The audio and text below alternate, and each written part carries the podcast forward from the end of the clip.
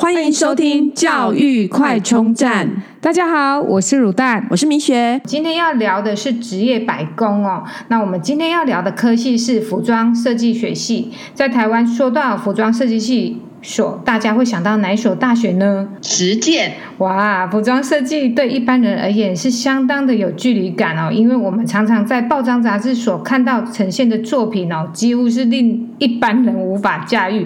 更是无法看懂流行的元素跟大胆创新哦。嗯、那今天我我们很高兴可以邀请到我明道餐饮课的同学雅文，有请雅文跟听众打声招呼。欢迎欢迎，大家好，我是雅文。哇，雅文从餐饮管理科转换到服装设计，听众朋友，你没有听错，人生转弯处处是风景。雅文老师什么弯不选，就选中了赛道中最难的发夹弯。雅文老师有服装设计职涯相当完整的经历哦，他曾任职于国内知名设计产业的设计师，运动功能服装接案的设计哦。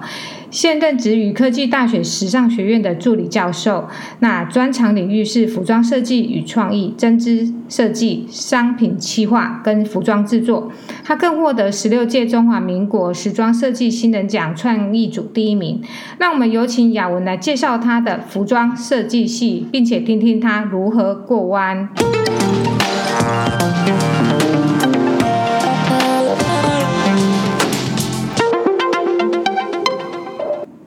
学曾经入选全球前六十大设计名校，同时上榜的还有哈佛、斯坦福这些学校。说起实践大学，第一个想到的就是设计系。想请问一下雅文，当初选择实践设计系的原因是什么呢？其实我最早最早是想要念辅大的精工设计。那嗯一样都是设计啊，那应该是说，呃，从我的学习历程上来，我一直觉得说，设计是我未来想走的路。那当下其实还很年轻，你并不会去想说，呃，很清楚的知道说，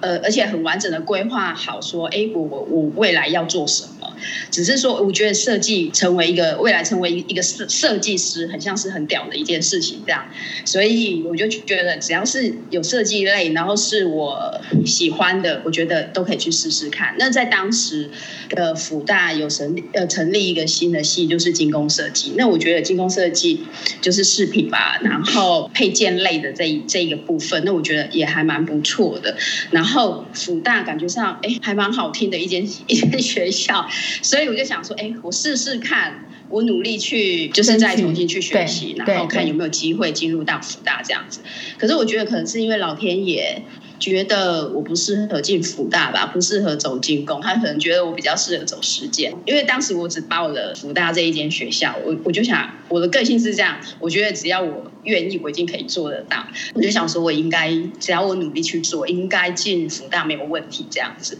那当时我也很感谢我的。那个同学哦，其实他也是我的贵。现在回过头来想哦，我觉得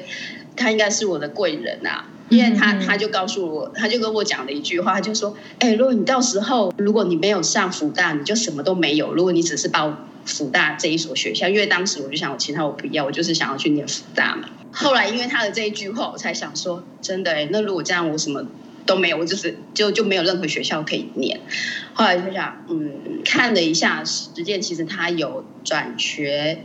呃，就是转学考，然后他是有名额的。那我就想说，好吧，那我也报了，再多一个选择这样子。对对，应该说，在我考辅大考实践之前，我的背景其实是呃台南家专，当现在是台南应用科技大学嘛，那当时是台南家专的，我念的是服装设计。那也就是说，我在就是高中毕业之后，我就转。转换跑道就是转服装设计了。那其实，呃，精工设计它也是在整个时尚产业里面的一一部分哦。对，所以当时我就想试试看。可是真的就是应验了我同学讲的那句话，没有上福大。那我觉得这过程中其实有很，就是在考试的过程中有遇到一些很多很离奇的事情啊。那就是因为刚好没有就就没有上了，嗯哼，哦，然后就只好进了。实践，那因为其实实践在当时对我来讲，因为我的目标就是着重在辅大，那在实践这一块，我觉得我就以我原本的专业的程度去准备这样子，那就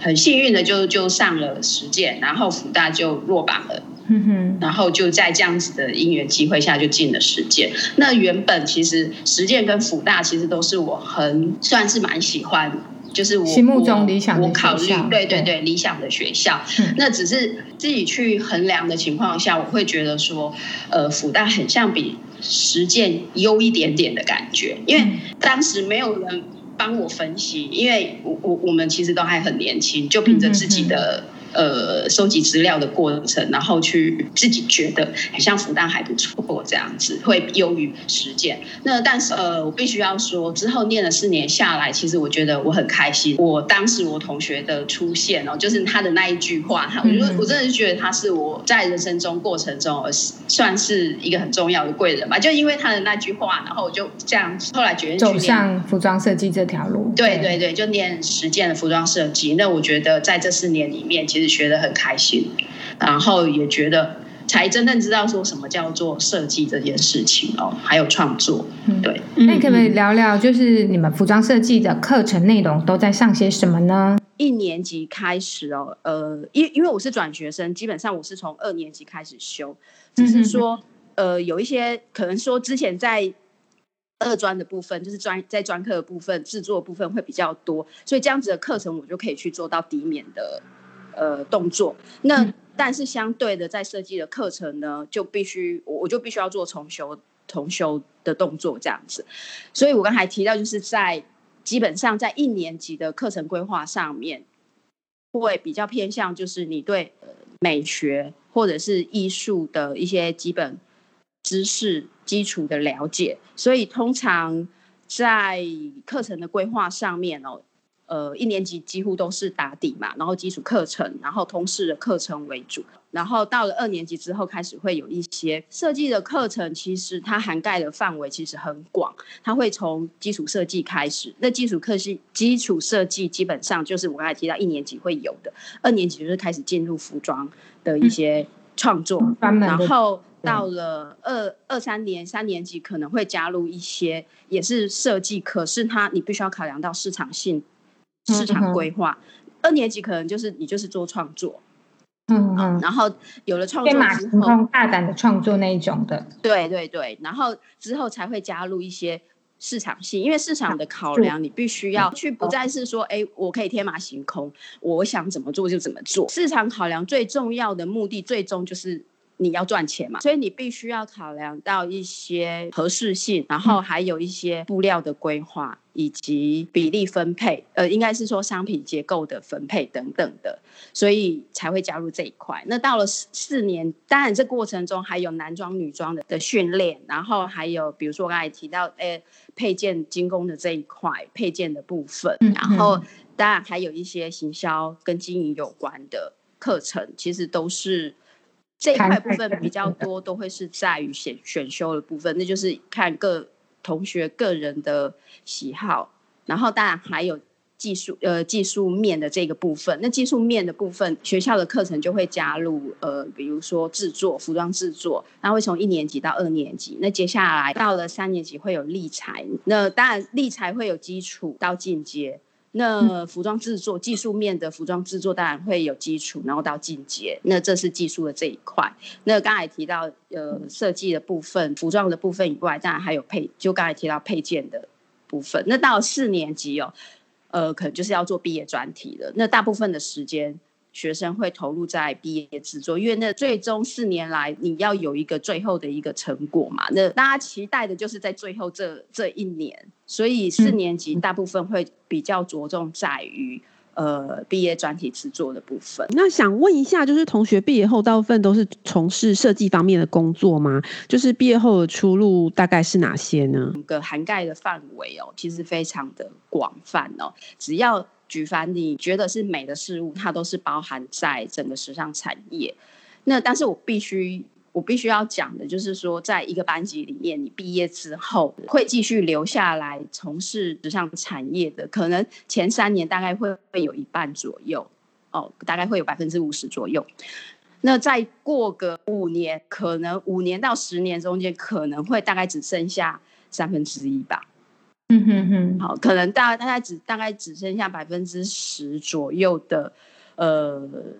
人会继续待在时尚产业。那在未来的出路的涵盖范围里面，其实。我想大家最了解的可能就是设计这个部分。那当然，在整个不管在国内跟国外来讲哦，不可能每个人都是设计师。同时，我觉得如果当你进入了，不管是实在实践也好，或者是说念的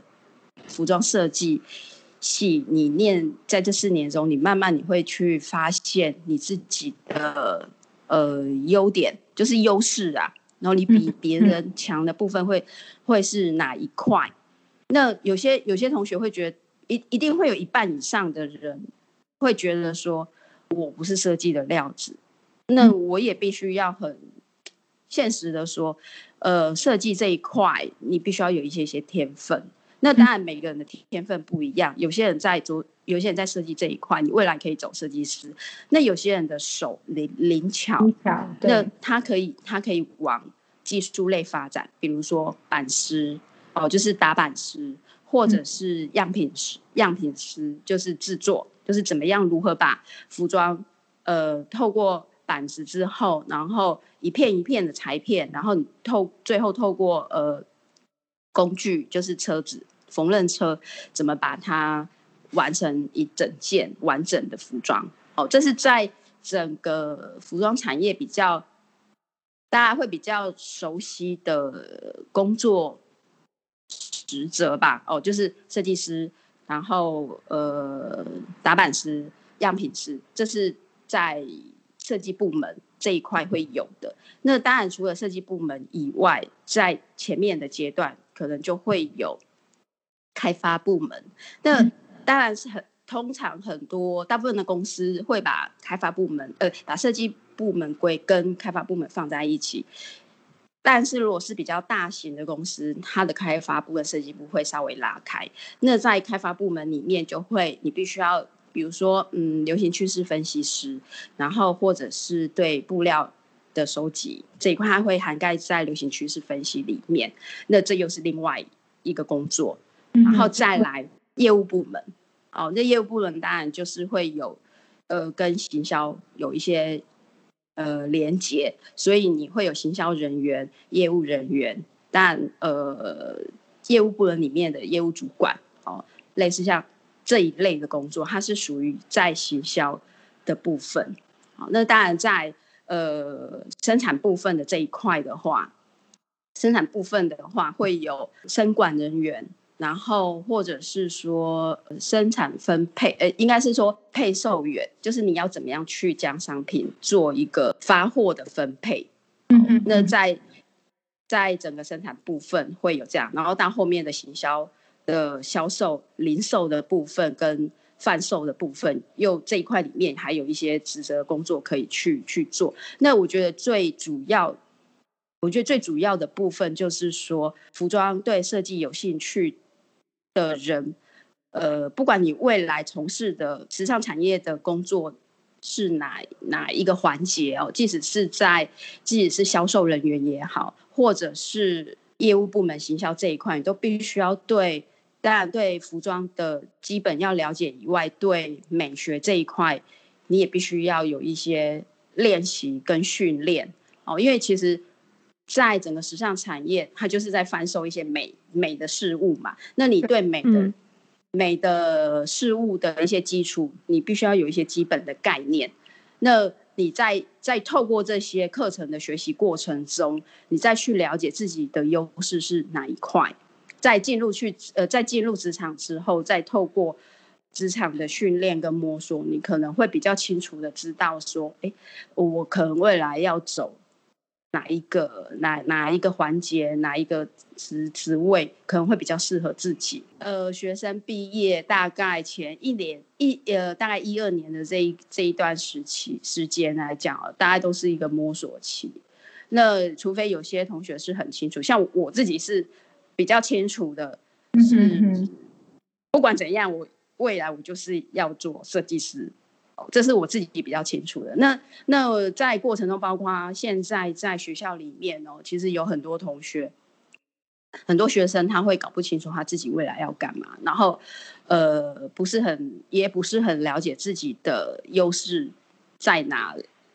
在是是属于哪一个部分的。那通常我会透过课程的训练跟练习的过程中，让学生去思考说，你自己你自己的优势啊，然后或者是你自己的，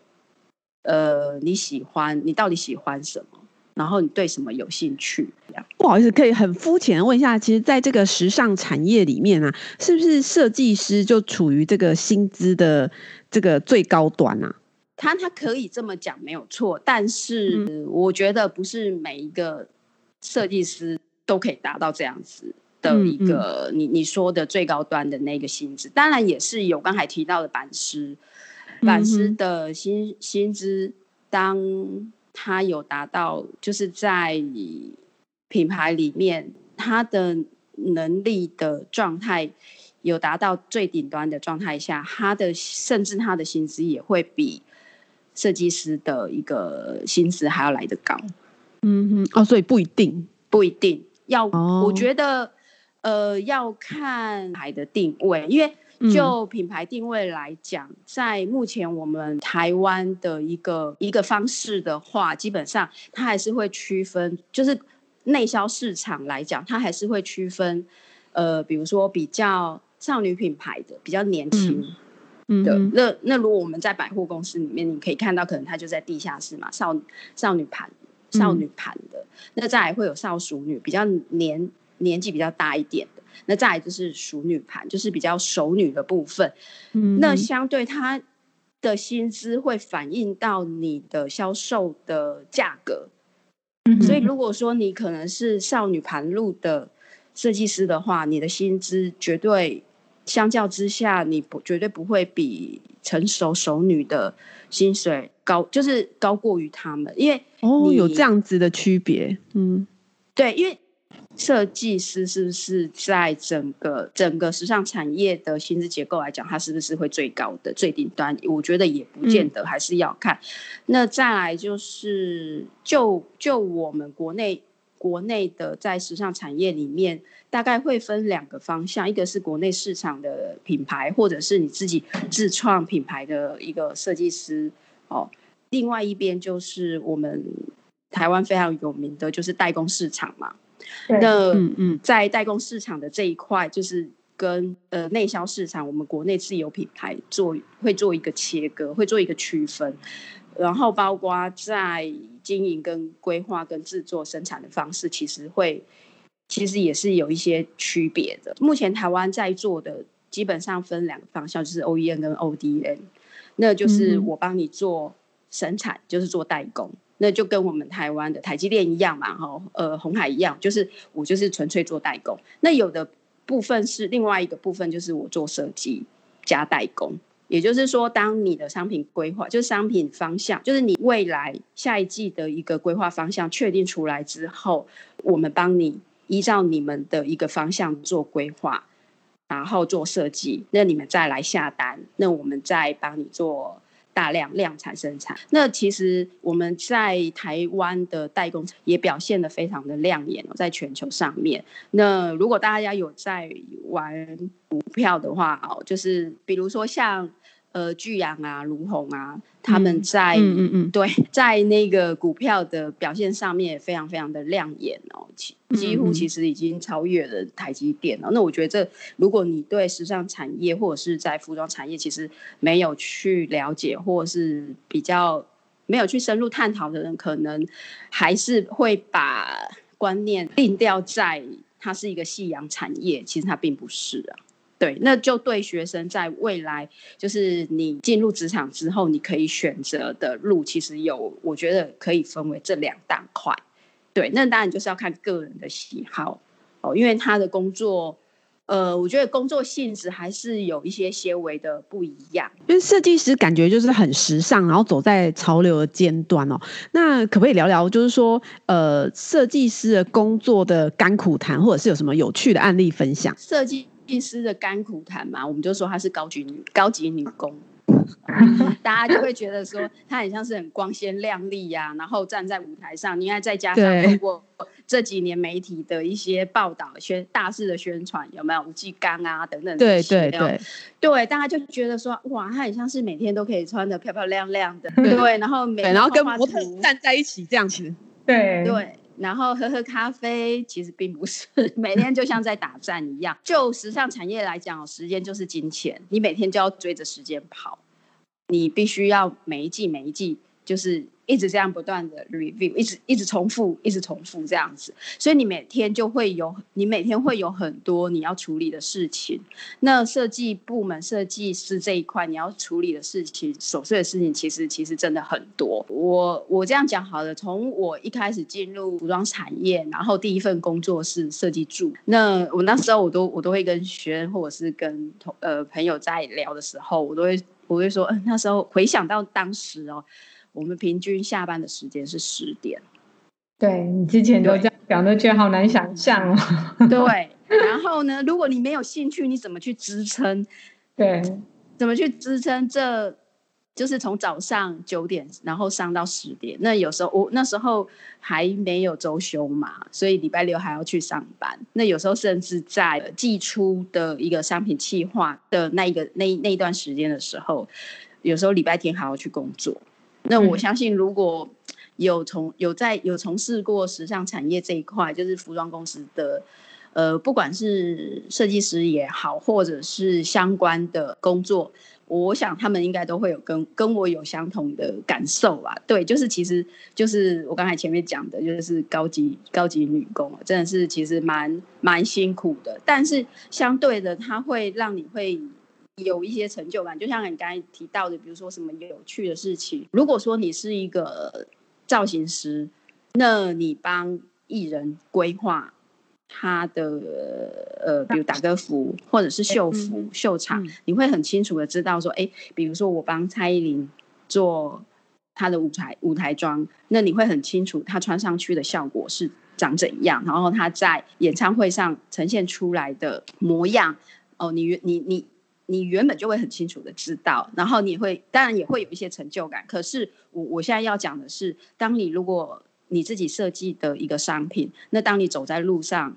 看到你完全不认识的陌生人穿着你设计的衣服的那一种成就感，嗯，对，那一种成就感跟那一种惊吓，惊吓要说惊吓嘛，我我觉得在当时是这样，因为就是我自己生出来的孩子的一样嘛，就是他认我的设计嘛。这样子的那种成就感，其实我觉得是跟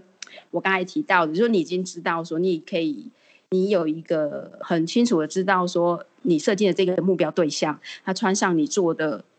你设计的服装的一个状态，因为你是否他就是克制嘛，就是针对这个人所设计所规划。可是当你在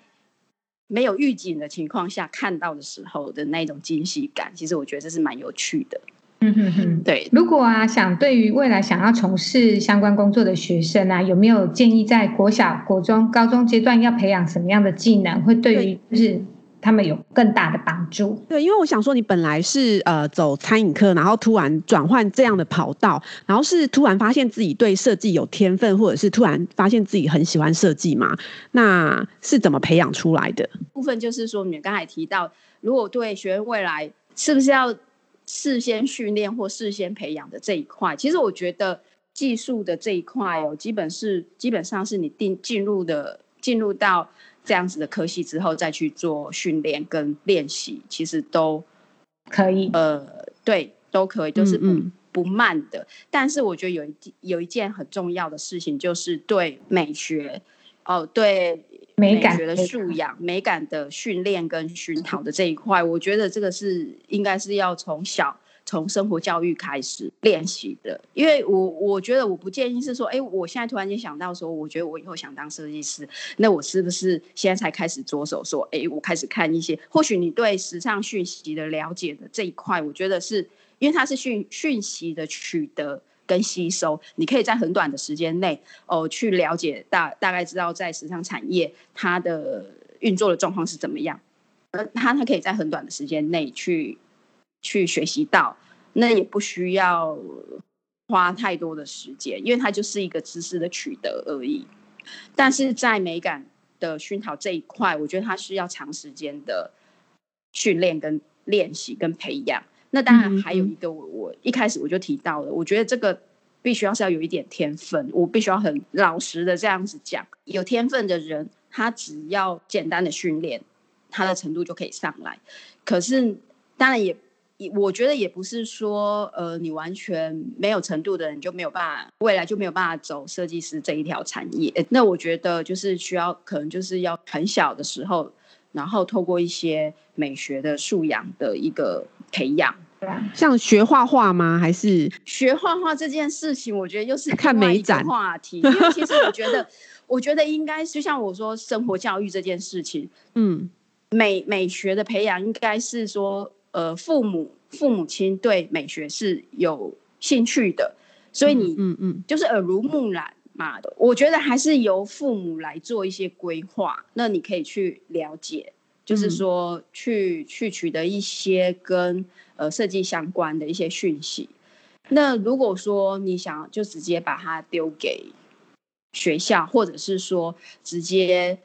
直接说，哎，呃，美术课、画画课。然后你就觉得你的小孩可能未来就会成为一个很有名的设计师，我我觉得是比较难。那除非是这个小孩真的就是他是非常非常有天分，他可以透过这样子的一个步骤训练之后，他未来走这一这一个领域，那可以表现的很好。但就是像其实好像这种顶尖设计师，其实他真的还是蛮靠天分，因为我听之前听说，就是吴继刚妈妈就说他从小他儿子就是喜欢做那些，这种是不是？其实真的要成为顶尖，天分是蛮重要的。这这我刚好刚才正想到吴继刚的例子，正要跟大家分享。其我觉得他这应该是要很感谢他的父母亲啊，在当时的那个年代来讲，因为他从很小的时候他就知道他自己跟别人不一样，然后他喜欢的是芭比娃娃，但是他是男生。但是以普世价值来讲的话，那这样你是一个很鬼怪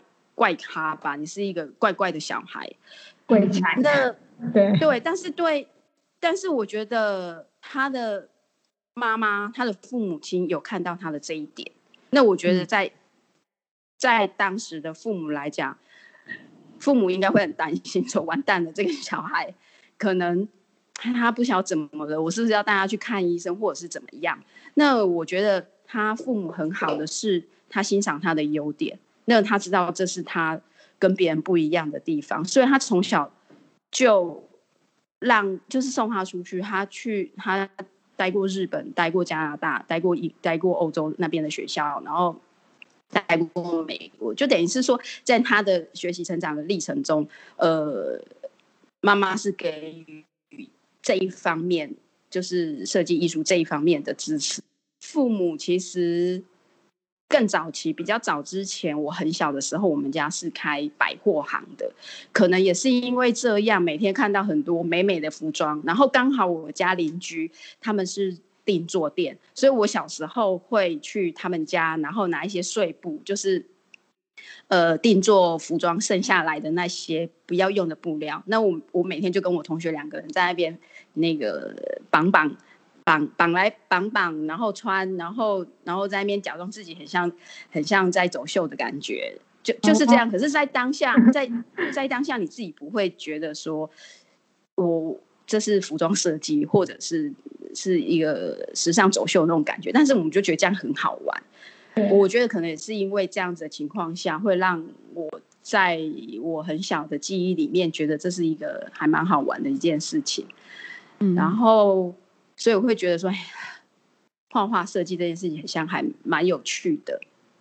那接下来是进入了国中阶段，青春期嘛，叛逆，然后当然也是跟当时的一些家里状况啊，会让会自会让自己觉得说，嗯，读书很像不是那么重要哦，所以就变成觉得自己很爱玩，然后在课业上面。就是投入的时间，在就也没有那么多，然后就总归一句话，就是没有那么爱念书啦。然后就觉得，呃，反正我考上什么学校就念什么这样子。那上了高就是高中考试的时候，就当然一考不出什么好成绩来嘛，就就选择就是误打误撞就进入了明道，然后就跟那个卤蛋同学这样子，然后当一开始也会觉得说，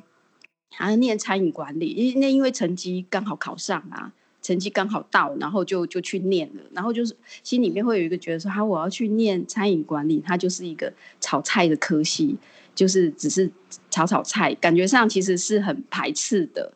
呃，但是进入真的进入明道，然后念了餐饮。管理之后会觉得说，哎，他其实不是我想象中的这么的肤浅，就是只是炒炒菜而已。那我也必须要讲，其实，在明道的三年里面，呃，我学到了很多，然后也过得非常的开心。然后，其实我自我自己并不讨厌，也并不排斥，甚至是喜欢餐饮的餐饮管理的这一个科系的，只是说，呃，在我们。高三的那一年，呃，因为当时哦，其实还是以升学为主嘛。那在当时其实没有一些对应的参旅学校哦，那时候甚至于高雄参旅都还没有成立。那变成说被迫我们不要去选择，你是要走我们那时候可以可以考的类别就是家政类群。那在另外一个类群就类群就是叫。食品营养嘛，对不对？我我我有点忘记了。那当然，食品营养它还要就是工，对我们来讲就是工科，然后一个是家政类。那工科对我来讲其实是有点辛苦的。那时候考试考数，我如果没记错，数学还要倒扣。那我很怕到最后我的分数是零分，那其实还蛮难看的。所以我就觉得。我就看了一，我就往另外一个方向，就是家政家政群，我就发现，哎，家政群里面有一个服装设计，哎，这不是我梦寐以求的科系嘛？然后那时候我才决定说，那我我要往就是服装设计的这个领域去去发展，这样子。对，当时的。当时的状态是是这样，那想请教一下，未来 AI 时代，你觉得设计系的工作会有什么影响吗？呃，影响的部分应该是说，呃，以早期可能我刚毕业的那那那个那个阶段的设计师，你可能就是做手绘，但是。现在的设计师，你就你就必须要进入到 AI 的阶段，对，你必须要懂得电脑绘图，然后甚至于，因因为在我们的服装的规划里面哦，我们会分平织跟针织。那平织基本上就是用你们大家认知的，就是用车子去车，然后车好完整的一件服装出来。那在刚才提到的针织的部分。它是一条线去织出来，就像以前，呃，用棒针去打围巾啊，或者是用钩针去钩钩一顶帽子啊，这个就是针织的部分。那最最原始、最早还没进入到工业社会之前，我们都是用这样子的方式来完成呃服装，完成完成衣服或帽子等等之类的围巾之类的。但是进入了工业社会之后，才开始会有一些。机器哦，可能我们提到的所谓的手手摇手去刷出来的针织，再进阶到了自动机。那到了现在哦，已经发展出就是我们我们会叫它全程型的针织机哦。它基本上是你你只要透过电脑程式的一个设计，然后设计出来的呃这个程式，然后然后再到机台。我刚才讲的全程型的针织机的机台，你让它就是读入你自己你的城市之后，然后透过自动机，它可以从头到尾你不用去控它，嗯，你只要给它程式，它开始执行之后，出来是一整件，哇，一整件的呃，可能上衣也好，裙子也好，就是一个做，所以对对，那所以在目前呃，我知道我们台湾有有些有有些代工厂或者是有些公司哦，它已经。他们已经可以是二十四小时的，就像电子业一样哦，呃，每天二十四小时去完成这些代工或者是这些服装的产出。对，所以这个等于是在对设计或者是时装时尚产业来讲哦，基本上是跟 AI 的产业是必须要同时进行，所以。在训练跟课程的规划跟养成上面，这都是基本的。对，今天我们就很开心，呃，我们雅文老师来帮我们讲一下实践设计系，那也帮助我们更了解设计这个流行产业。谢谢雅文老师。如果你喜欢我们的节目，记得订阅并持续收听我们的节目，也欢迎大家到我们的粉丝专业留言与分享哦。教育快充站，下次再见喽，拜拜。Thank you.